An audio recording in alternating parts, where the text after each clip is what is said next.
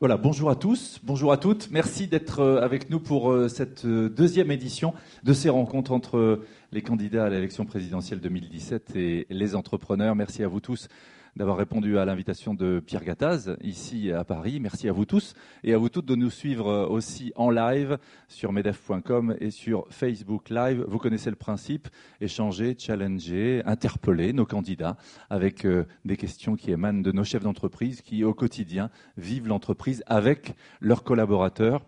Merci à, à, nos quatre candidats la semaine dernière d'être venus nous rejoindre.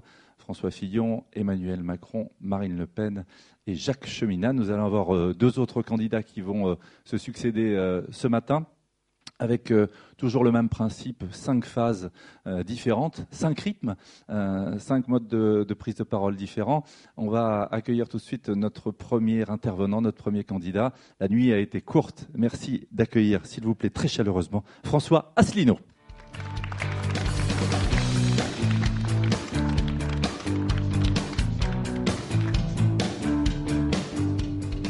Merci François Asselineau d'être euh, parmi nous ce matin. Euh, quatre thématiques tout à l'heure avec euh, nos quatre entrepreneurs que je salue, Raphaël Moreau, Anthony Strecher, Dominique Bocal et Philippe Ness. Sur la mondialisation à l'Europe, ce sera la première thématique. Sur l'éducation et la formation, sur la sphère sociale et sur le financement de l'économie. Premier temps, premier thème, c'est votre présentation, c'est votre pitch. Quatre minutes. Bienvenue. Merci, euh, Monsieur le Président, Mesdames et Messieurs les Présidents. Euh, merci à tous de m'avoir euh, convié. Je vais me présenter en soulignant d'abord que je suis, si vous me le permettez, un entrepreneur politique, puisque j'ai créé tout seul, sans aucun soutien politique, ni médiatique, ni financier, un parti politique qui, maintenant a 10 ans d'âge, qui a zéro euro d'endettement, qui a créé huit emplois, qui a maintenant bientôt 23 000 adhérents en très forte croissance et, qui a réalisé près de 1% des suffrages aux élections régionales de 2015 et qui, je pense, va réaliser une percée au premier tour de l'élection présidentielle. Quand je vois les sondages en ligne, notamment après le, après le débat qu'il y a eu hier soir, euh, je ne parle pas des sondages officiels de BFM. Je parle des sondages en ligne sur Internet. Eh bien, je m'aperçois que je pense que nous allons faire une surprise. D'ailleurs, lorsque je fais des, des, réunions publiques, il y a toujours énormément de, de monde. Donc ça, c'est la première chose que je voulais dire, et j'en profite au passage pour souligner que certains grands partis politiques et certains euh, candidats euh, qui donnent des leçons de bonne gestion à tout le monde feraient bien de s'appliquer à eux-mêmes ces soucis de bonne gestion. Je rappelle quand même, je l'ai dit hier soir à M. Fillon, que les républicains ont 67 millions d'euros de dettes et une situation euh, nette négative de leur bilan de moins 29 millions d'euros, ce qui est quand même beaucoup. Euh, de la même façon, on peut dire, remarquer que le Parti socialiste a, je crois, quelque chose comme 12 millions d'euros de dettes, que le Front national a 9 millions d'euros de dettes, une situation bilancielle négative également, en fonds propres, etc., etc. Donc moi, je trouve que, puisque je m'adresse à des chefs d'entreprise, il devrait aller regarder les comptes de la CNCCFP, Commission nationale des comptes de campagne et financement des partis politiques, parce que si on n'est même pas capable de gérer soi-même bien sa propre boutique, eh bien, comment faire pour gérer la France hein? Nous, on a zéro euro de dette, d'endettement bancaire. La deuxième chose que je voulais vous dire, c'est que je suis quelqu'un qui euh, a de l'expérience. J'ai été dans des cabinets ministériels auprès de Gérard Longuet, ministre de l'Industrie et du Commerce extérieur, sous le gouvernement Balladur et puis auprès de Hervé de Charette, euh, sous le gouvernement Juppé II, ministre des Affaires étrangères. J'ai passé quatre ans de ma vie en cabinet ministériel, j'ai vécu au Japon, je parle un petit peu le japonais, et je euh, ne suis pas du tout un, un, ennemi des entreprises, du monde de l'entreprise, bien au contraire. Euh, quand j'étais au commerce extérieur, je faisais passer mon temps à ça. Donc, comme vous le savez, j'ai créé un mouvement politique pour défendre une idée depuis dix ans, qui est que la France doit sortir de l'Union européenne, de l'euro et de l'OTAN. Et si je le fais, c'est pas du tout par ringardise, par nostalgie.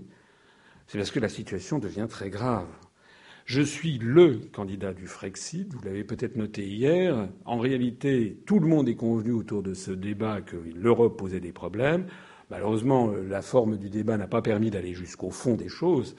J'aurais bien aimé, et j'espère qu'on va le faire un petit peu ici, parler de la question de l'euro, qui est dramatique et qui vous concerne tous.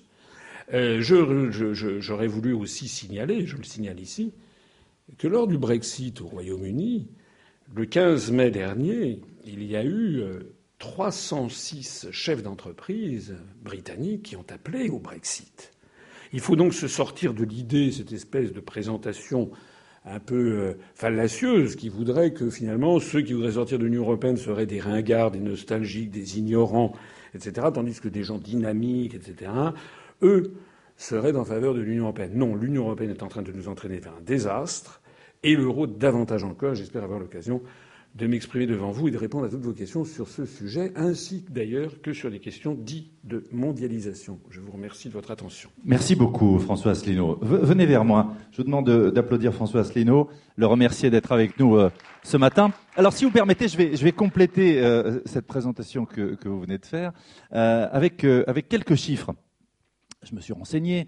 Euh, alors effectivement, 23 000 chiffres rassemblement, euh, c'est votre opiniâtreté qui, porte ses fruits. 23 000 citoyens adhèrent à votre mouvement politique, né d'une volonté de stopper, je vous cite, le déclinisme de la France et euh, de l'expérience des allées du pouvoir que vous venez d'évoquer à l'instant.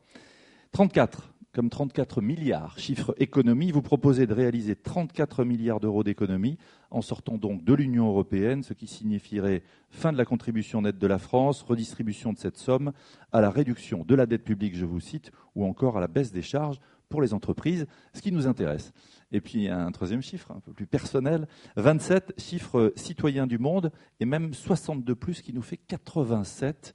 Aujourd'hui, au compteur de vos voyages, vous comptabilisez 87 pays visités, François Asselineau, alors à la fois dans le cadre professionnel que vous venez d'évoquer, mais aussi euh, parce que vous avez une appétence personnelle pour euh, les voyages, avec une prédilection, vous le disiez, pour le Japon, en vous souhaitant que le soleil levant du 8 mai vous soit lumineux. François Asselineau, merci de l'applaudir encore une fois. Merci. Venez vous asseoir. Installez-vous avec nous.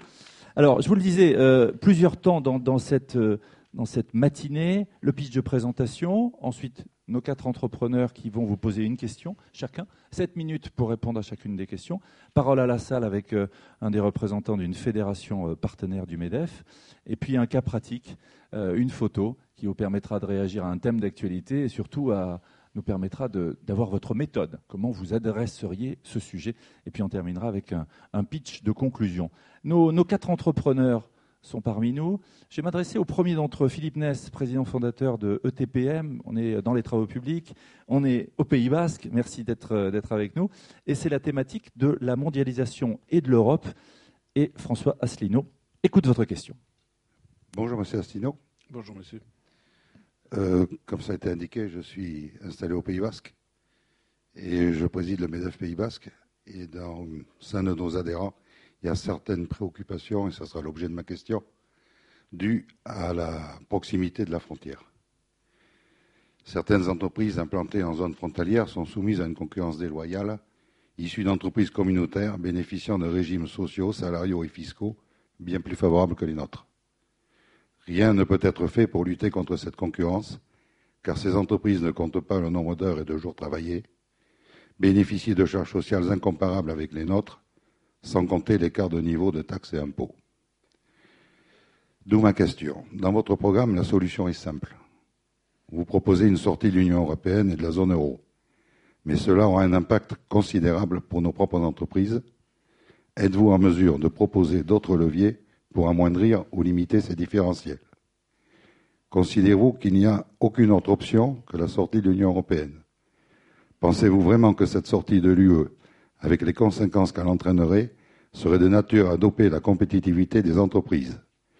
N'y a-t-il pas une contradiction entre la volonté légitime de gagner des parts de marché, dans une, concurrence certes rationalisée et harmonisée, et celle de se priver d'un marché de 340 millions d'habitants?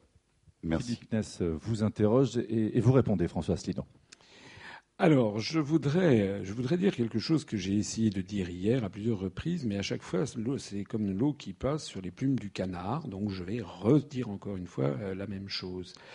Il faut savoir que actuellement, euh, les dirigeants français n'ont plus les manettes. Euh, il y a l'article 121 du traité sur le fonctionnement de l'Union européenne qui pose le principe de la nécessité pour la Commission européenne de fixer chaque année les grandes orientations de politique économique pour chaque État, afin de parvenir à une harmonisation tendancielle des États, notamment utilisant la monnaie européenne.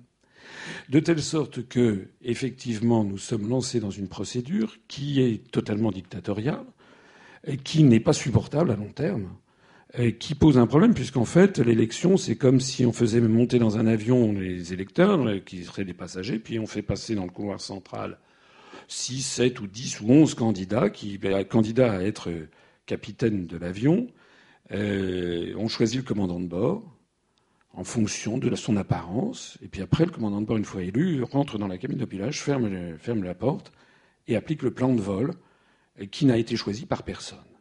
Ce plan de vol, il suffit de lire le dernier rapport des grandes orientations de politique économique, consiste à baisser l'impôt sur les sociétés, à augmenter la TVA, à démanteler le droit du travail, à baisser les, euh, comment dirais-je les prestations chômage, à euh, précariser toutes les professions réglementées, etc., etc. Probablement pour se rapprocher peut-être de la, situation que vous décrivez en Espagne. Et tout ceci mène la France à un moins-disant social. Et si je peux me permettre, il ne faut pas trop tirer sur la corde. Voilà. La société française, moi je la connais, j'ai fait 480 conférences à travers la France depuis dix ans. Elle est en ébullition. Les Français ne sont pas des anglo-saxons. Et à force de tirer sur la corde, à force qu'il y ait de plus en plus d'un partage de la plus-value au profit du capital au détriment du travail, un jour tout ça, ça va péter. Regardez d'ailleurs le débat qu'il y a eu hier soir. Il était assez révélateur, justement, d'une partie de l'état d'esprit de l'opinion. S'agissant de la sortie de l'Union européenne et de l'euro, il faut se retirer, il faut sauter de l'idée, euh, de l'esprit, l'idée que ce serait se couper du reste du monde. La Suisse, qui n'est ni dans l'Union européenne, ni dans l'euro, ni dans l'OTAN d'ailleurs, est quand même un pays qui est extrêmement ouvert sur le monde. Euh, Nestlé, euh, toutes les grandes entreprises, vous savez qu'on dit la Suisse, elle, elle repose sur les banques, c'est pas vrai. Je crois que le, euh, les, entreprises bancaires et financières. La chimie, la pharmacie. Oui, 8% du PIB de la Suisse, c'est la chimie, c'est la pharmacie, c'est l'agroalimentaire, et exporte considérablement vers les pays voisins. Donc euh, je ne vois pas pourquoi le fait, le fait, que la France sorte de l'Union européenne serait qu'elle se coupe du reste du monde. La différence, c'est que la Suisse n'a pas participé à la construction européenne. Ça n'a pas échappé, mais il y a un moment à partir duquel il faut bien tirer les conséquences d'une situation d'impasse. Je vous signale d'ailleurs que nos, nos, responsables politiques, et j'en connais quelques-uns, toutes portes fermées, sont tous les premiers à dire ça ne marche plus. À 28, c'est devenu ingérable. Ils le savent tous. D'ailleurs, hier, lors du débat, euh, tout le monde, en gros, a reconnu que ça marchait pas, qu'il fallait changer. Alors, pourquoi pas une union resserrée plutôt que jeter le bébé avec l'eau du bain Mais euh parce que on ne peut pas modifier les traités européens. Formellement, on le peut juridiquement, c'est l'article 48 du traité de l'Union européenne, mais ça suppose d'avoir l'unanimité. L'unanimité, c'est-à-dire le Luxembourg, Malte peut faire capoter un projet. Nous sommes 28 États. Pour l'instant, le Royaume-Uni en fait encore partie. Nous sommes 28 États. Pour modifier les traités, il faut avoir l'accord de 28 gouvernements pour rouvrir le dossier d'un traité, et ensuite que les 28 gouvernements acceptent, du moins les 27, de modifier les traités, de modifier l'équilibre arachnéen qui a été sédimenté depuis 60 ans au bénéfice de la France et au détriment de leurs propres intérêts. Hier, le débat, à un moment, a porté sur la directive travailleurs détachés. Et tout le monde maintenant, en Allemagne, en France, les gens s'arrachent les cheveux en disant il faut revenir sur cette directive travailleurs détachés. Oui, sauf que la Pologne, la Roumanie, la Bulgarie ont déjà dit qu'il était hors de question de revenir sur cette directive travailleurs détachés. Comment vous faites pour revenir sur cette interdépendance entre tous les États? Il y a beaucoup de produits qui sont pour partie fabriqués dans d'autres pays de l'Union, qui sont assemblés en France. Euh, comment vous faites? Euh, Et comme vous disent les Français que vous rencontrez, euh, je suis sûr qu'ils ne sont pas tous pour le Frexit. Non, bien entendu qu'ils ne sont pas tous. Vous savez, ma pauvre grand-mère disait qu'il n'entend qu'une cloche, n'entend qu'un son. Donc j'ai bien conscience qu'il y a un travail de, de, de, pédagogie à faire et en tout cas de développer des arguments. Et ma présence à cette élection déjà le permet. Je note en tout cas qu'hier, personne ne m'a apporté la contradiction lors de ce débat. Personne, lorsque je montrais le rapport des grandes orientations de politique économique, personne ne m'a répondu. Philippe Nest, je voudrais, je voudrais, je dire quand même un mot sur l'euro, parce que vous, vous, vous dites qu'effectivement, nous ne sommes pas compétitifs. Euh, actuellement, il faut savoir que depuis 1999 jusqu'à maintenant, le différentiel de compétitivité entre l'Allemagne et la France est de 21% en faveur de l'Allemagne. Qu'est-ce qui se passait avant, quand chaque pays avait sa monnaie nationale? Eh bien, il se passait qu'il y avait progressivement une dépréciation monétaire du franc qui permettait de remettre à niveau constamment la compétitivité de l'économie française. Maintenant, il n'y a plus cette, opération. Ça veut dire que désormais, l'euro est en fait une espèce de cote mal taillée entre des économies divergentes, et je parle de la France, mais la Grèce, le Portugal, l'Italie ou l'Espagne sont beaucoup plus divergents encore, et cet euro est donc à la fois trop bon marché par rapport au marché sur les prix sur les marchés financiers internationaux et trop bon marché par rapport à la compétitivité de l'économie allemande, qui du coup dégage 247 milliards d'euros d'excédent commercial, mais il est trop cher pour l'économie française, de l'ordre de 7 à 10% c'est pas moi qui l'ai, c'est le Fonds monétaire international. Euh, et, donc nous, nous dégageons 48 milliards d'euros de déficit commercial. Une réaction rapide et une réponse rapide euh, à, Philippe Ness. Oui, monsieur. Ça, fonctionne. Euh, oui, une réaction rapide. c'est une situation, celle que vous décrivez, que nous avons déjà connue, à une Europe plus réduite, avec le franc et la P7, et le problème existait. Cette concurrence existait déjà. On pensait effectivement que l'entrée de, l'euro euh, ou, d'élargir l'Europe nous permettrait une harmonisation fiscale et sociale, mais qui, peut-être arrive à un jour. Mais en attendant, c'est vrai que les entreprises souffrent de, de cette concurrence. Donc, qu'est-ce qu'on a évité? On a évité la contrebande, il y en a un peu moins, c'est tout. Le problème existe toujours. Donc je m'aperçois que la construction européenne et les contraintes finalement ne vous ont pas servi. Voilà, moi ce que je vois en tout cas, c'est que dans un certain nombre de secteurs, on pourrait parler des délocalisations industrielles. C'est quand même un sujet qui m'échappe, parce qu'on parle de la mondialisation. Euh, Jusqu'en 1992, le mot n'existait pas dans la langue française, délocalisation. Ça ne veut pas dire qu'il n'y avait pas des entreprises qui ne pouvaient pas aller s'installer à l'étranger. Par exemple, PSA, Peugeot s'était installé en Iran mais il y avait ce qu'on appelait le contrôle d'échange. Et je remonte à 1992, je ne remonte pas à l'homme de Néandertal. Et un contrôle, c'est un contrôle. C'est-à-dire que de temps en temps, on disait oui, de temps en temps, on disait non. Mais le simple fait qu'il y ait un contrôle amenait déjà un certain nombre d'entreprises à faire preuve de rétention par rapport aux délocalisations. L'article 63 actuellement du traité sur le fonctionnement de l'Union européenne, qui remonte à Maastricht, a, proposé le principe de la, toute restriction au, mouvement de capitaux est interdite entre les États membres et entre les États membres et les, États tiers. Et entre les États membres et les États tiers, ça veut dire que désormais, toute entreprise peut délocaliser, puisque les de capitaux, pour créer une usine en Chine, il faut sortir des quantités, des millions, des centaines de millions d'euros. Donc, désormais, la, porte, le feu vert est ouvert pour que toutes les entreprises aillent se délocaliser, et pas seulement dans l'Union européenne, parce que certains pensent que l'Union européenne a vocation à être une espèce de pôle pour faire, faire contrepoids à la Chine aux États-Unis. Pas du tout. C'est également vis-à-vis de l'ensemble des pays. Vous avez vu quelle est l'évolution de l'emploi industriel en France, du savoir-faire industriel en France, du nombre d'usines en France. Les agriculteurs sont passés de 4 millions en 1960 à 400 000 maintenant, seront 40 000 dans dix ans, puisque on les met en choc frontal avec des pays de l'Union européenne où il n'y a pas de SMIC horaire dans l'agriculture. On, a, saisi, François Asselineau. Le, temps passe, c'est 7 minutes par réponse. Vous aurez l'occasion, évidemment, dans votre piste de conclusion, d'aborder des sujets que vous n'aurez peut-être pas pu aborder avec, euh, avec les chefs d'entreprise. On a une deuxième thématique. Éducation, formation. La question est, et, la thématique sont portées par Dominique Bocal. On est en région parisienne avec la société Waxam. Euh, on est dans la sécurité privée. Dominique Bocal, et on écoute votre question. Bonjour. Euh, dans votre programme, vous souhaitez valoriser la filière professionnelle et vous évoquez euh, une, vous, évoquez euh, l'état général de la formation. Alors, pouvez-vous nous dire comment vous envisagez le financement de l'apprentissage et comment vous envisagez aussi de favoriser le développement de l'apprentissage dans les entreprises? Ah, merci Madame pour cette question. Alors, euh, s'agissant euh, de l'économie de façon générale, je vais répondre à votre question. Je voudrais faire un petit, petit point d'ordre. Il y a actuellement un désespoir dans la société française. L'économie n'est pas une science exacte. C'est d'abord une science humaine. Et moi, je vois qu'il y a euh, un peu parfois des gens qui on a l'impression qu'ils ne sont pas suffisamment actifs pour chercher de l'emploi. On a l'impression parfois qu'on cherche de la main-d'œuvre qu'on n'en trouve pas, alors qu'il y a des gens qui sont, euh, qui sont au chômage. Je ne suis pas un bisounours ni naïf.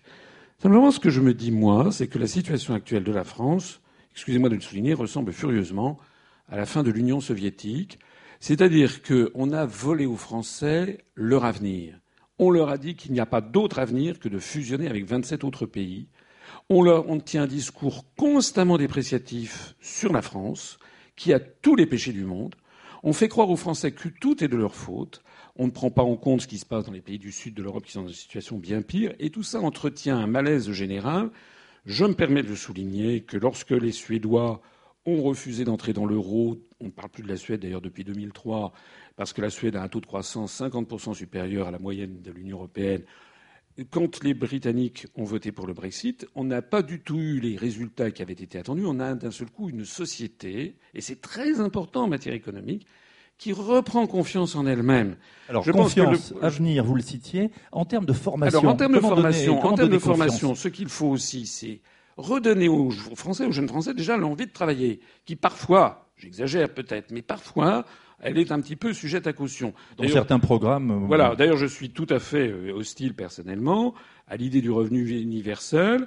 Euh, ou également à la légalisation du cannabis, parce que ça, c'est vraiment euh, essayer d'entretenir, finalement, c'est assez méprisant, en définitive, pour une espèce de main-d'œuvre générale dont on ne saurait pas quoi faire. Non, moi, je veux qu'on redonne aux gens de l'espoir et du travail. Et ça passe en particulier par la revalorisation des métiers dans l'agriculture, parce qu'il y a certaines branches dans l'agriculture, par exemple dans le machinisme agricole, où il y a des milliers d'emplois qui ne sont pas pourvus, mais aussi dans l'apprentissage. De ce point de vue-là, là, je trouve que nous avons des, des, des leçons à prendre à l'Allemagne, puisqu'en Allemagne, il y a effectivement, c'est dû aussi à l'histoire, c'est dû au fait qu'il y a un tissu, notamment de très grosses PME ou de grosses PME familiales qui favorisent, ça. Mais c'est vrai qu'il faut revaloriser de façon générale l'apprentissage, les métiers de l'artisanat. Comme le disent les chambres de métiers et les chambres d'artisanat, c'est quand même le premier employeur de France. Ça veut dire qu'il faut en faire la voie royale. Je parle euh, sous le contrôle de, de Florence Poivet, qui est suisse euh, au demeurant. Et, en Suisse, c'est vrai que ça fonctionne bien parce que la voie royale, c'est l'apprentissage. Voilà. Et vous avez un taux de chômage qui est inférieur à 5%. Mais la Suisse n'est pas dans l'Union européenne, on est dans l'euro. Sauf qu'on a peut-être de bonnes euh, idées à prendre chez eux en termes de formation. Oui.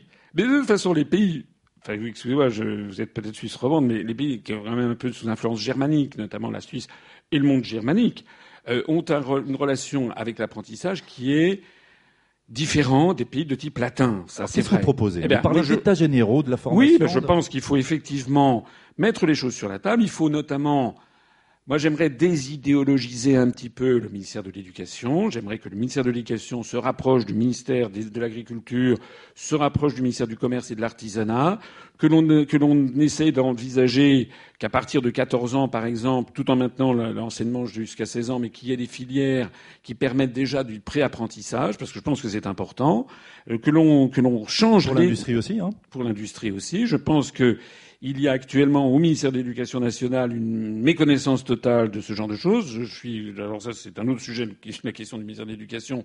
Et pour répondre à une question qui avait été faite aussi ou qui va me être faite, moi je veux que le ministère de l'Éducation il exerce sa force, son, objectif numéro un, c'est-à-dire apprendre aux jeunes Français les savoirs fondamentaux, lire. Et il n'est pas normal que lorsque l'on sort, que l'on entre au collège, il y ait 40% des Français, des jeunes Français qui maîtrisent mal la lecture. Ça, c'est le problème de François Fillon, de Marine Le Pen, d'Emmanuel Macron. François Fillon dit qu'il faut remettre l'entreprise aussi aux côtés des, des, des, des, personnes du monde académique pour concevoir des programmes plus en lien avec le monde de l'entreprise. Alors, pour? oui et non, oui et non, parce que je pense que le, le, la, la petite enfance doit être un monde protégé. C'est le moment d'une certaine forme de gratuité. C'est le moment où, normalement, moi, je, par exemple, je, n'aime pas trop de voir dans les cours de récréation la, course à celui qui aura la dernière marque à la mode. Je pense qu'il faut quand même que l'école soit le lieu un petit peu de la gratuité, un petit peu de l'innocence, où l'on apprend, mais ça nécessite de l'exigence. Il faut réintroduire de l'exigence dans l'enseignement. Il faut que l'enseignement retrouve son rôle d'élitisme républicain dont moi j'ai bénéficié. Mes arrière-grands-parents étaient des, pauvres gens, euh, mes, grands-parents étaient des, gens modestes. J'ai bénéficié de l'école républicaine. Donc vous êtes pour l'excellence? Je suis pour les, bien sûr. Euh, mon pédigré euh, plaide dans cette faveur. Euh, je suis pour l'école républicaine. Et puis mon séjour en Extrême-Orient et au Japon m'a montré que, écoutez, ce sont des pays, la Chine, le Japon, par exemple, l'écriture est la langue est l'écriture la plus difficile du monde. Eh bien, vous avez au système scolaire 99% des, des jeunes japonais ou 97% des jeunes chinois qui sont totalement alphabétisés. Donc il y a une carence dans l'enseignement.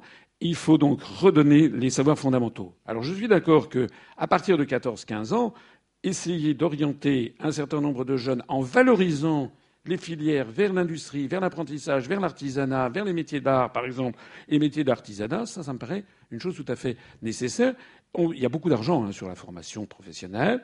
On peut peut-être en prendre là-dessus. On peut peut-être aussi distraire un petit peu de toutes les économies qu'on fera en sortant de l'Union européenne pour essayer d'accéder là-dessus. Mais je crois que c'est d'abord et avant tout un problème de mentalité.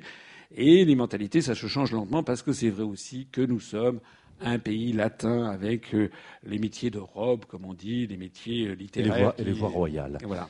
Troisième thématique, c'est la sphère sociale et c'est Raphaël Moreau qui, euh, qui va vous interroger. Il est président de Epsitronic. On est, on est avec vous, Raphaël Moreau. Merci d'être, d'être là ce matin. Merci de nous accueillir. bonjour, monsieur Asselineau. Bonjour, monsieur. Alors, ma question, je vais d'abord l'encadrer un petit peu dans un contexte général.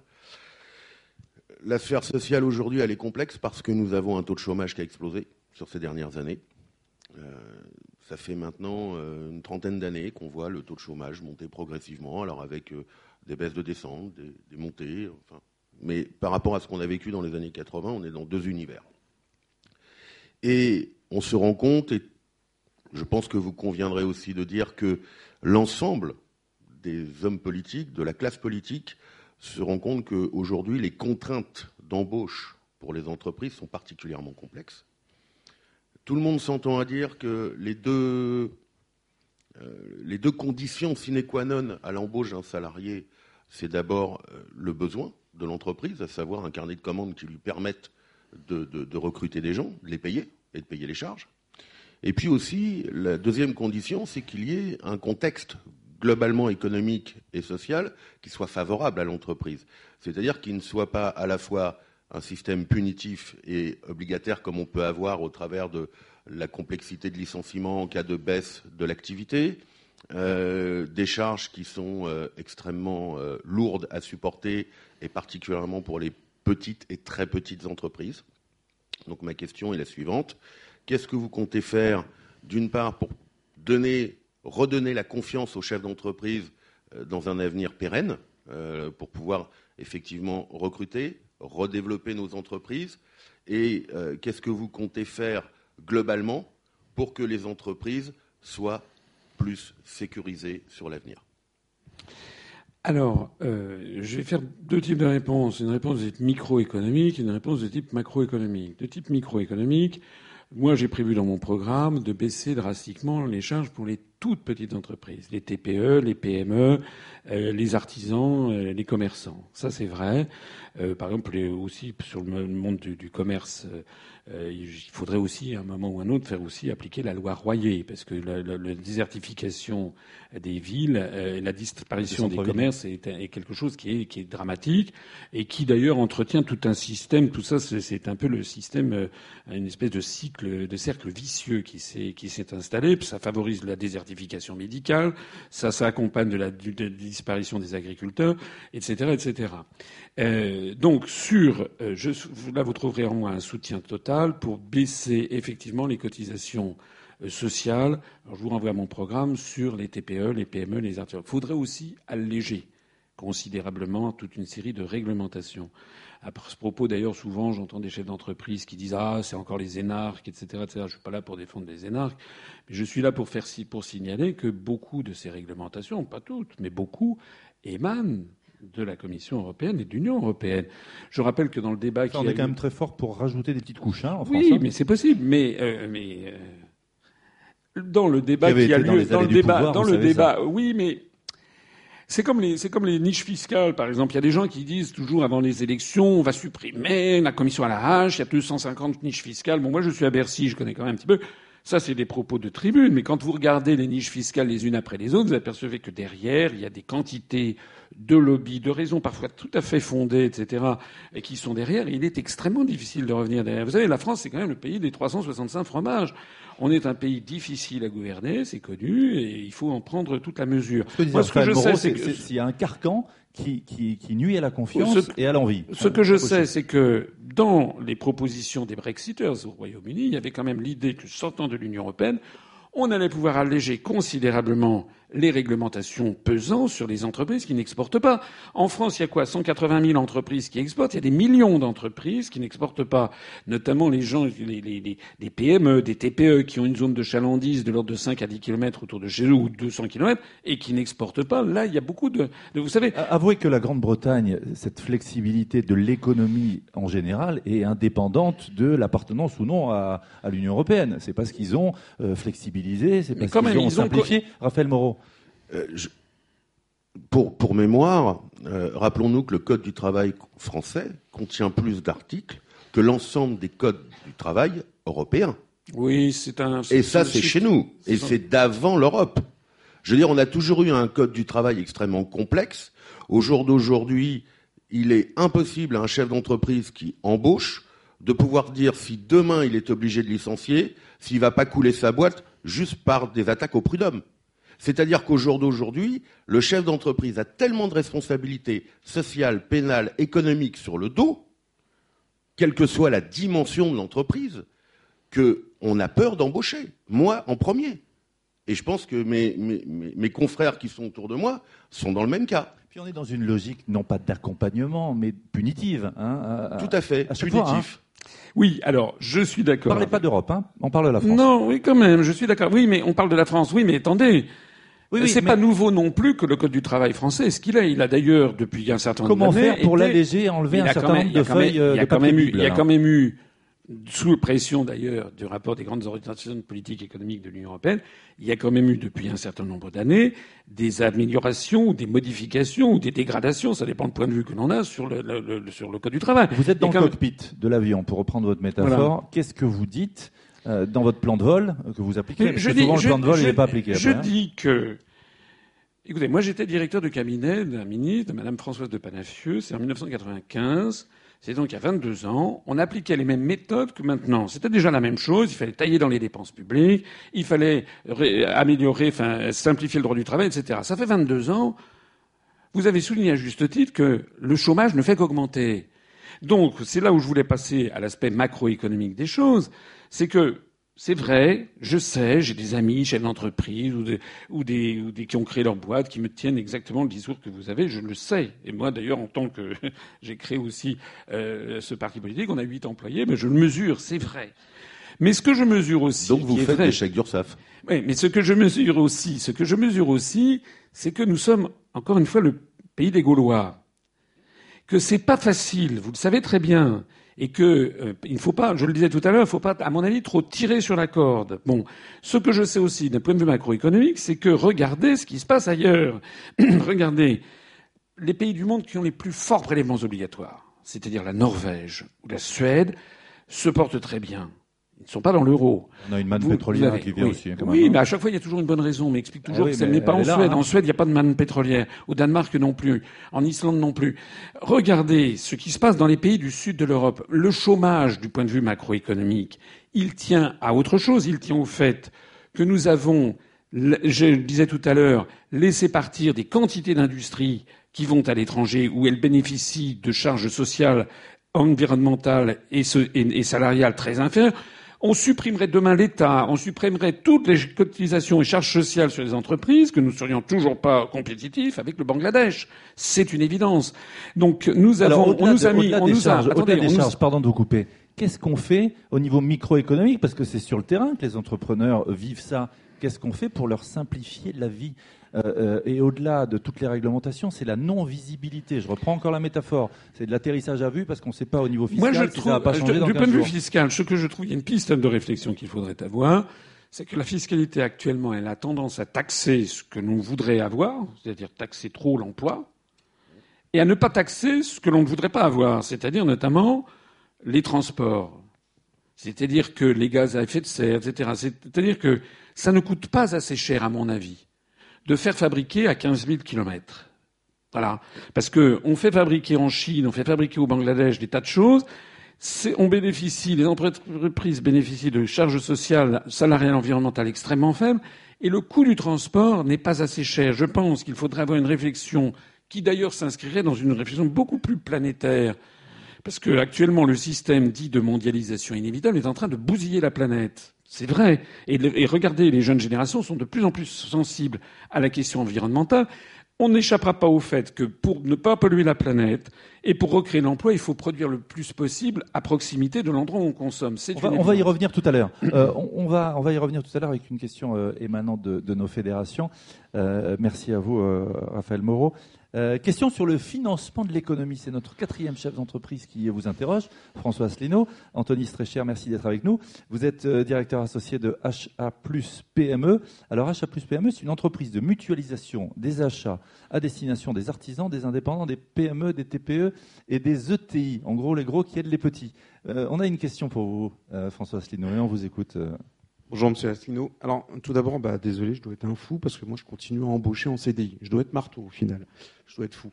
Euh, parce que vous, on a créé une entreprise il y a 7 ans, on était deux, maintenant on est 22 et dans 10 jours on est 25. Donc on doit être vraiment, vraiment, vraiment un peu taré, mais on est dans le tissu économique français, chef d'entreprise pragmatique.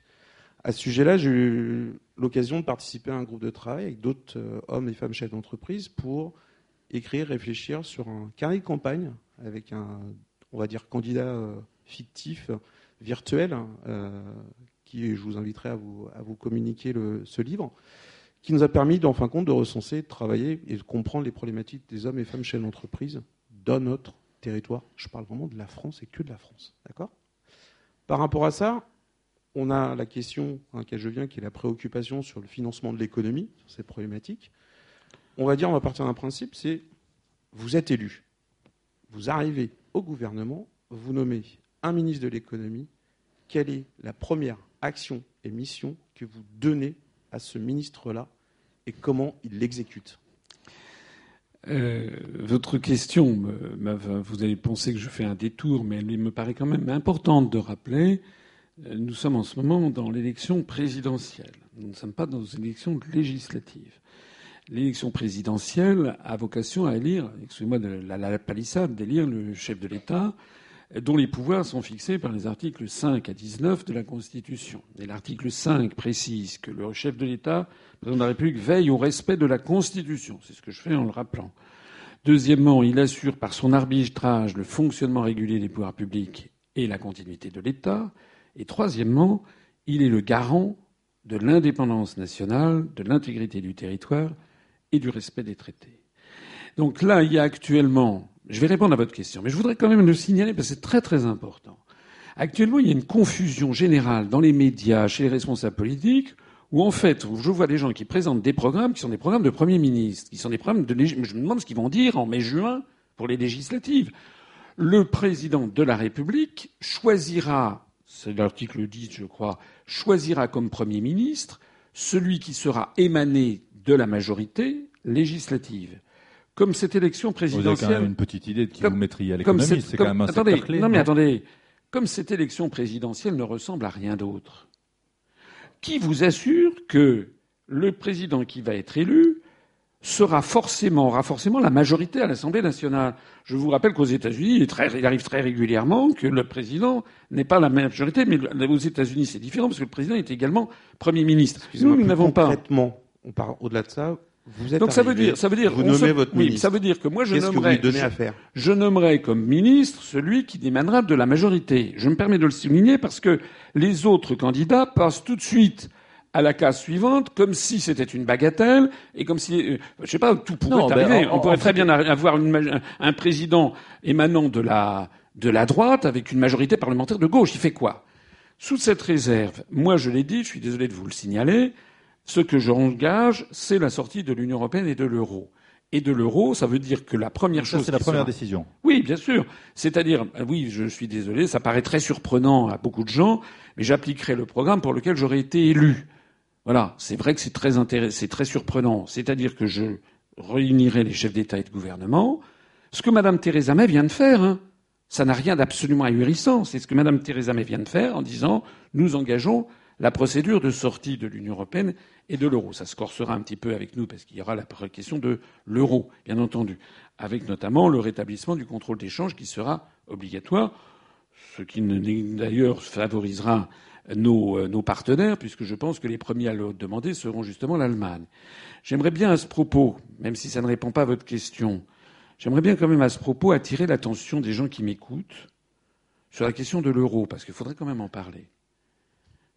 Excusez-moi, c'est pas la question. C'est pas la question. Aujourd'hui, c'est votre première décision. On sort de l'Europe, donc on va dire que vous donnez la mission au ministre de l'économie 1er juin 2017 on sort de l'Europe. C'est quoi le timing? C'est comment l'exécution? Il y a deux ans de négociations, ce que les Britanniques sont en train d'engager pour voir comment, pratiquement. Qu'est-ce qu'on fait pendant deux ans et que fait le ministre de l'économie pendant ces deux années? Alors pendant les deux années, il continue bien entendu à gérer la politique française, mais vous n'allez pas me dire. Et vous, vous allez insuffler quelque chose. Gérer, ça, on a l'impression que c'est bon, ben, on gère les affaires courantes. Non, non, bon, attendez, excusez-moi, mais sortir de l'Union européenne, de l'euro, d'abord, c'est garantir l'indépendance nationale. Moi, j'aimerais que les autres candidats puisqu'ils ne veulent pas sortir de l'Union européenne, qu'ils proposent de, de, modifier la Constitution.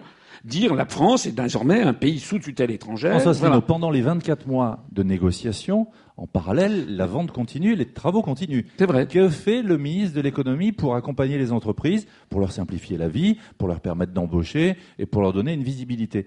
On a mis de côté, c'est en parallèle, cette sortie de l'euro et de l'Union européenne. Eh bien, euh, actuellement, le ministre de l'économie accompagnera les entreprises comme c'est actuellement. C'est pas la fin du monde. Hein. Est-ce que c'est la Ça fin veut dire que ce qui est fait aujourd'hui est bien pour les entreprises. Ce qui est fait aujourd'hui, écoutez, si encore une fois, j'insiste, mais on ne me laisse pas parler sur l'euro. J'insiste sur l'extrême. C'est pas le sujet, hein, Mais c'est quand même le sujet, parce que l'euro est en train de nous entraîner dans un désastre financier de très grande magnitude. C'est quand même ça qu'il faut savoir. Donc, euh, on peut ne pas en parler ici de l'euro, mais c'est quand même normalement, ça devrait être la préoccupation. On en a parlé, hein. Euh, non, on n'en a pas parlé de la façon technique qui conviendrait de le faire. Bon, euh, mais pour, pour, si vous voulez, excusez-moi de vous le signaler, mais les questions que vous me posez me paraissent de second ordre par rapport à cette question fondamentale qui est quelle est la monnaie que nous allons avoir? Si nous restons dans l'euro, nous allons au désastre financier. C'est un tsunami qui arrive. Regardez, est-ce que vous connaissez le solde Target 2, le solde des paiements, des paiements courants à l'intérieur des pays de la zone euro? Monsieur Asselineau, la chose que je sais, c'est que j'ai une entreprise qu'elle doit se développer, fonctionner. Je connais 24 000 autres entreprises qui sont en France, qui sont dans le paysage et le territoire français. Donc aujourd'hui, dire, OK, il y a un objectif dans deux ans, dans deux ans, ça va changer. En attendant, mon entreprise, elle doit se développer, se construire, se structurer. Donc un chef d'entreprise peut avoir une mission lointaine. En attendant, il doit exécuter, faire, avancer pour être toujours vivant deux ans, trois ans plus tard. À ça, qu'est-ce que vous répondez? Mais, euh, mais qu'est-ce que vous faites en ce moment? Qu'est-ce qui se passe en ce moment pour vous? Enfin, je, veux dire, ah ben, je me débrouille sans vous. Hein. Oui, mais sans, mais sans les autres candidats non plus d'ailleurs. Je, ne vois pas. encore une fois, ça va pas être. On va pas tout arrêter. Qu'est-ce qui se passe? L'activité économique. Est-ce que au Royaume-Uni, l'activité économique s'est arrêtée? Elle a redémarré. Le taux de croissance au Royaume-Uni, va être de 2. Oui, mais c'est indépendant du Brexit. Vous savez bien qu'elle a redémarré depuis plusieurs mois. Excusez-moi. Euh, excusez-moi. Le Fonds monétaire international et l'OCDE, toute honte but, ont été obligés de revoir à la hausse le taux de croissance d'un seul pays, c'est justement le Royaume-Uni. Le gouverneur de la Bank of England, pour présenter ses, pour présenter ses vœux, a dit on s'était trompé sur les prévisions apocalyptiques. Je rappelle que Madame Lagarde s'était rendue le 15 mai 2006, 2016 devant les, Britanniques en disant si jamais vous votez pour le Brexit, ça va être un effondrement des marchés financiers, ça va être des bouleversements, les, les investisseurs internationaux vont partir en se pinçant le nez. C'est exactement le contraire que, auquel on Le message est passé, François Asselineau. Merci à nos, à nos quatre chefs d'entreprise. On a une, une, question qui émane de, de, de, de nos fédérations, et c'est justement Florence Poivet, qui est euh, présidente de la Fédération de la plasturgie et des composites, qui vous interroge, Monsieur Asselineau. Bonjour, Florence. Bonjour, bonjour, bonjour Monsieur Asselineau. Oui, c'est une question sur, euh, sur l'environnement. Alors évidemment, c'est pas du tout pour nous protéger de la responsabilité qui est la nôtre, de, protéger, je dirais même de renforcer notre planète. Cela dit, euh, nos entreprises, et en particulier nos entreprises industrielles, dans notre pays, sont mises en situation particulièrement complexifiée et euh, non concurrente par rapport à nos, aux entreprises des, des, pays étrangers. Trois, trois raisons à cela. Et je suis content de m'adresser à quelqu'un qui était au cœur de, l'industrie et qui, du coup, va comprendre euh, très, très, très bien ce que je vais exprimer. La première, ça a été évoqué. On veut être l'enfant modèle hein, de l'Europe et du monde. Donc, on, rajoute des couches euh, réglementaires en France pour. Euh, et du coup, évidemment, contraintes supplémentaires pour nous. Deuxième, deuxième raison, et l'exemple des sacs plastiques est caricatural on doit naviguer entre le ministère de l'Industrie, le ministère de l'Environnement, puis l'industrie, puis l'environnement, puis l'industrie, puis l'environnement, et c'est sans fin. Et il n'y a pas de décision, si ce n'est à un moment une décision qui tombe dont, on ne sait pas véritablement où sur, euh, sur le sujet. Donc, perte d'énergie, perte d'efficience, perte de compétitivité pour les entreprises et les fédérations que nous sommes. Et troisième raison, euh, il n'y a pas d'autorité scientifique reconnue. Donc il y a un, les, les, ONG, certaines font du très bon travail. Nous, nous travaillons Fédération de la plasturgie avec beaucoup d'ONG. Certaines font vraiment du très bon travail. Mais là aussi, il faut, il faut un cadre d'autorité. Les scientifiques sont sans aucun doute ceux qui ont la plus, euh, euh, potentiellement la plus forte force d'autorité. Donc voilà, comment ce paysage de l'environnement, où nous avons notre devoir, où nous devons réussir la transition énergétique de nos entreprises, où nous devons même la, la transformer en opportunité économique. Pour, euh, et sociétale pour nos entreprises. Comment vous imaginez nous y, euh, nous y accompagner, construire cet environnement, euh, je dirais, positif pour les entreprises sur ce François sujet vous, vous répond, Florence Pavé. Merci. Merci pour cette, pour cette question. Comme je le disais tout à l'heure, je crois que nous sommes lancés, le monde en général, le monde occidental en particulier, sont lancés dans des politiques qui sont contradictoires on ne peut pas à la fois avoir la totale liberté du mouvement de capitaux et donc favoriser des délocalisations industrielles dans tous les pays à faible, charge sociale et environnementale, et dans le même moment avoir des mouvements d'opinion qui se développent de plus en plus dans les mêmes pays occidentaux en faveur d'une meilleure protection de l'environnement. Il y a quand même contradiction dans les termes.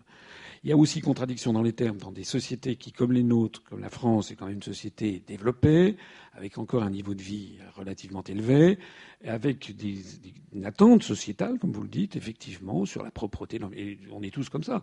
Euh, d'ailleurs, quand on va dans certains pays en voie de développement, je suis allé il n'y a pas très longtemps en Algérie, qui est un pays magnifique, mais enfin, effectivement, le, long des routes, c'est une décharge publique parce que les gens jettent n'importe quoi, des bouteilles en plastique, des sacs en plastique. Il n'y a pas ce souci. Ce souci, effectivement, ça coûte de l'argent. Le problème, c'est comment est-ce qu'on résout ça avec le fait de se mettre en concurrence frontale avec des pays où il n'y a pas ça. Moi, je ne sais pas comment on fait. Donc moi, je trouve que si on reste dans le système actuel, je n'ai pas de réponse à votre, question. Je ne sais pas. Je ne sais pas parce qu'on veut une chose et son contraire. Moi, il me semble qu'il faut, en effet, réintroduire de temps en temps, et c'est pas la Suisse qui va me dire le contraire, des protections nécessaires, ou, comme je le disais tout à l'heure, c'est pas normal qu'on taxe tant le travail en France, et là, je suis tout à fait d'accord pour diminuer, en particulier chez les TPE, les PME, etc., les cotisations, les charges sociales qui pèsent sur le travail, en définitive. Et qu'au même moment, le, kérosène dans les avions, ou, le, fuel dans les, ou le gazole dans les supertankers coûte aussi peu, aussi peu cher. Le transport n'est pas payé à son prix, notamment les transports intercontinentaux. C'est une de mes grandes convictions. On n'échappera pas, je le dis et je le répète, à la volonté, à la nécessité de rapprocher les lieux de production des lieux de consommation. C'est vrai d'ailleurs dans le monde de l'agriculture aussi. Je crois d'ailleurs savoir qu'en Suisse, en matière agricole, il y a des protections très efficaces, notamment sur certains produits agricoles, pour maintenir une production locale. Moi, je dis qu'il faut aller dans cette direction. Voilà. Alors, pour le reste, vous parlez d'architecture gouvernementale. Oui, je suis bien persuadé qu'il y a là-dedans des problèmes, euh, voilà, des problèmes entre les, c'est comme tout à l'heure, entre le ministère de l'Éducation, le ministère des PME, l'artisanat ou l'industrie, où chacun milite un petit peu dans son truc, où il manque de coordination. Ça, c'est vrai. Le ministère de l'Environnement, parfois, peut avoir des positions un petit peu excessives, je pense, par rapport aux soucis des industriels. Maintenant, qu'est-ce que je peux vous dire? Je, pourrais jouer les Pères Noël en disant avec moi, je par un coup de baguette magique, j'ai réglé tout ça. Non, on pourra essayer évidemment d'améliorer. Je ne vais pas vous dire le contraire. Mais je pense que fondamentalement, c'est le modèle économique sous-jacent sur lequel il faut s'interroger. Actuellement, nous sommes lancés, je le dis, dans une chose qui dit à la fois une chose et son contraire. C'est comme ça que je, je vois les choses. Voilà, c'est la réponse euh, à, la question de Florence Poivet. Euh, merci à nos, à nos cinq entrepreneurs. Alors, euh, je vous le disais, il y, a, il y a le cas pratique aussi, François Asselineau. Une photo que, vous allez découvrir. Vous allez nous dire ce qu'elle évoque, ce qu'elle évoque pour vous. comme vous n'avez pas l'écran sous les yeux, la voilà. Elle s'affiche derrière nous. et on parle de, de cybersécurité. Hein, il y a de nombreuses attaques euh, de cyberattaques, euh, hacking de sites d'entreprises, euh, piratage de Yahoo. Les entreprises font face à, une menace accrue en termes d'attaques et, de, cybersécurité. Alors, quelle méthode justement pour, pour garantir la, protection des données, la souveraineté des données?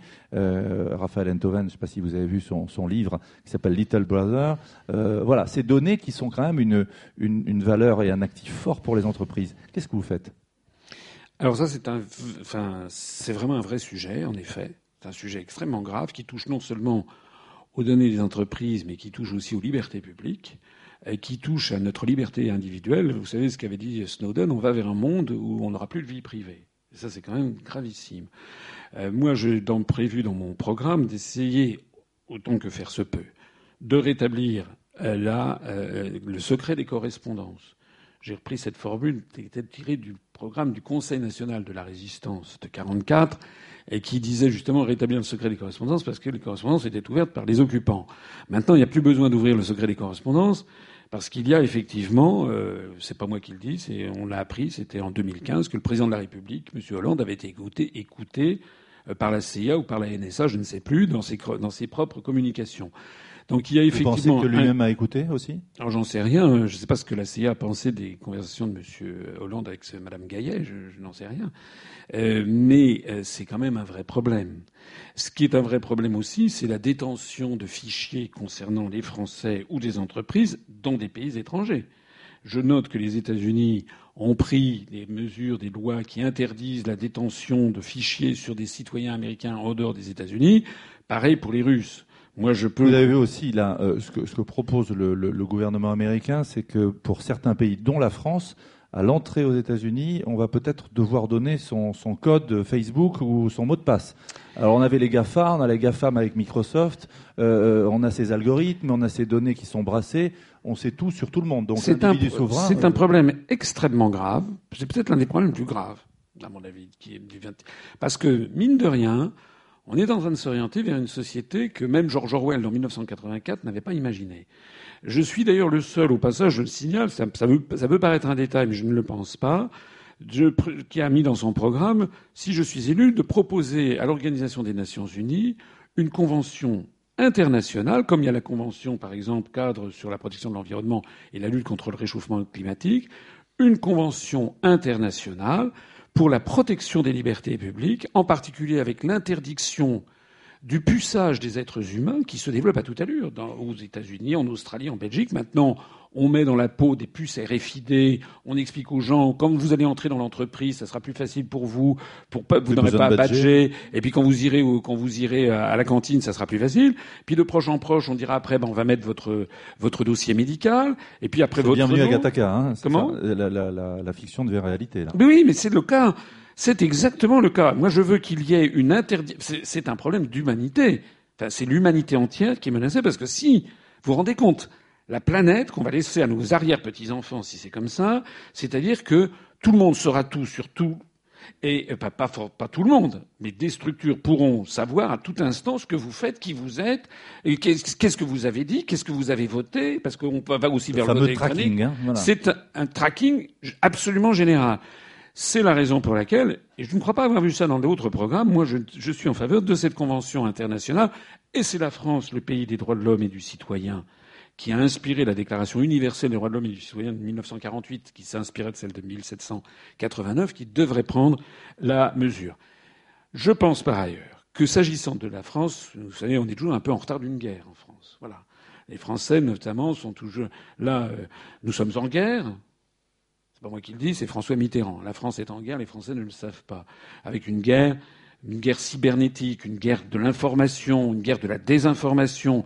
Il y a des guerres, les guerres, les guerres anciennes, les guerres létales, euh, les guerres comme il y a entre, entre États, ça c'est pour la périphérie des empires. Mais entre les États, en ce moment entre les États développés. La guerre, c'est une guerre monétaire, c'est une guerre de l'information et de la désinformation, c'est une guerre cybernétique.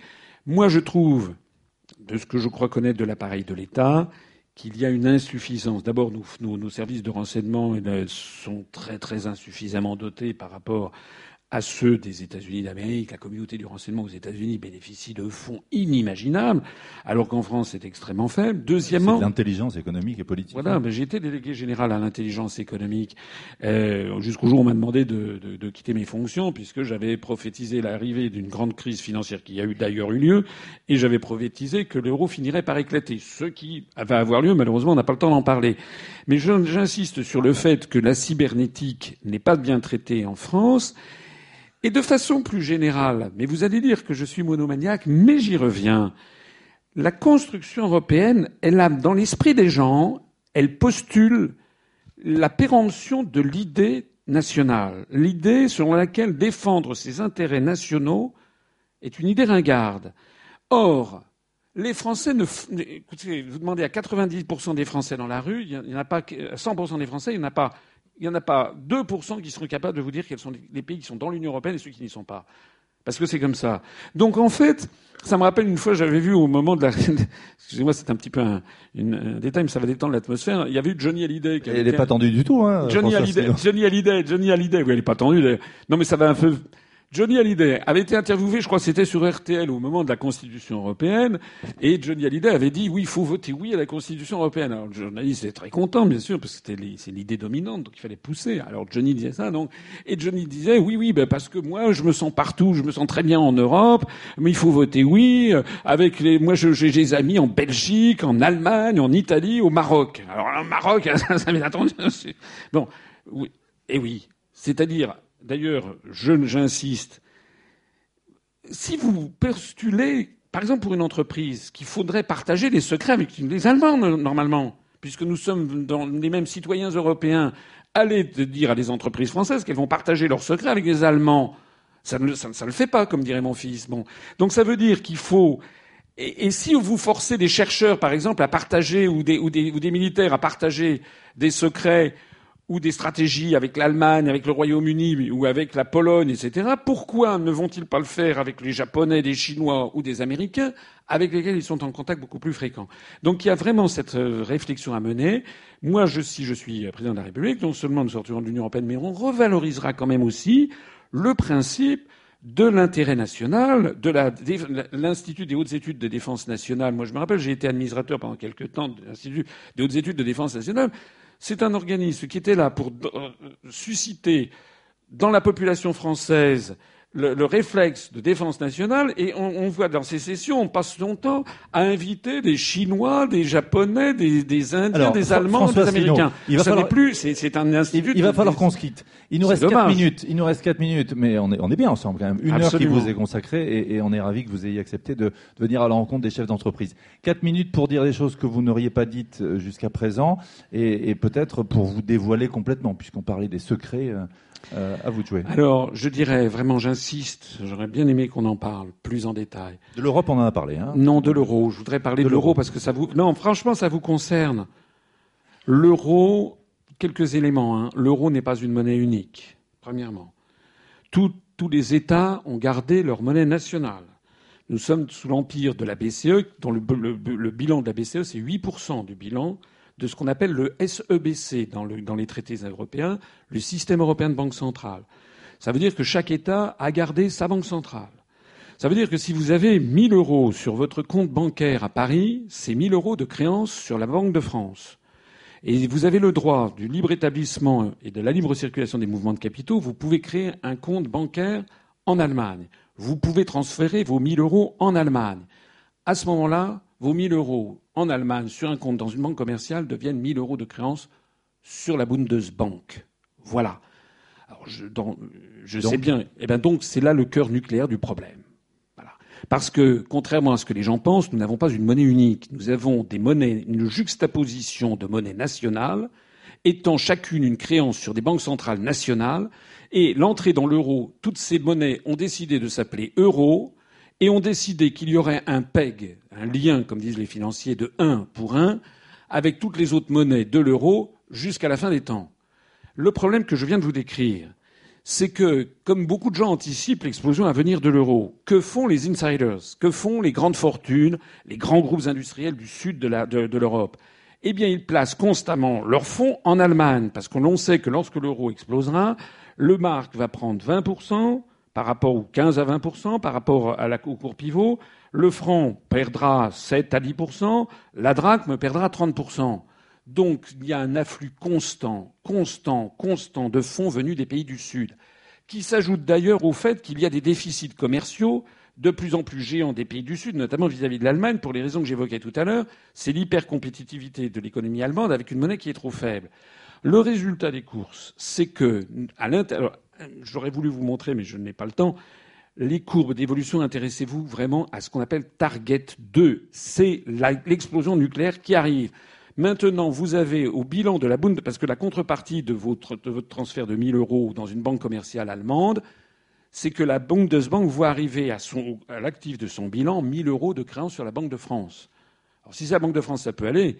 Mais si c'est 100 milliards, 200 milliards d'euros sur la Banque d'Italie ou sur la Banque de Grèce, ça va pas du tout. Allez, il nous reste une minute. Un message pour les entrepreneurs, pour les, pour les chefs d'entreprise et leurs collaborateurs.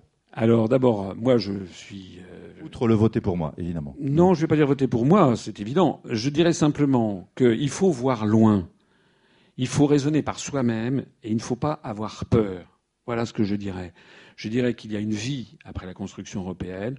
Moi, j'ai créé un mouvement politique il y a dix ans. Je suis inspecteur général des finances. Dans mon milieu professionnel, où l'on m'avait toujours reconnu une grande capacité de prévision, de prospective. J'ai été nommé délégué à l'intelligence économique. Du jour où j'ai dit l'euro finira par exploser comme toutes les monnaies plurinationales, et quand j'ai dit que l'Union européenne, il y avait un problème d'affectio societatis et que de toute façon ça ne marche pas, à partir de ce moment-là, j'ai été pestiféré. Mais c'est un grand tort d'avoir raison trop tôt.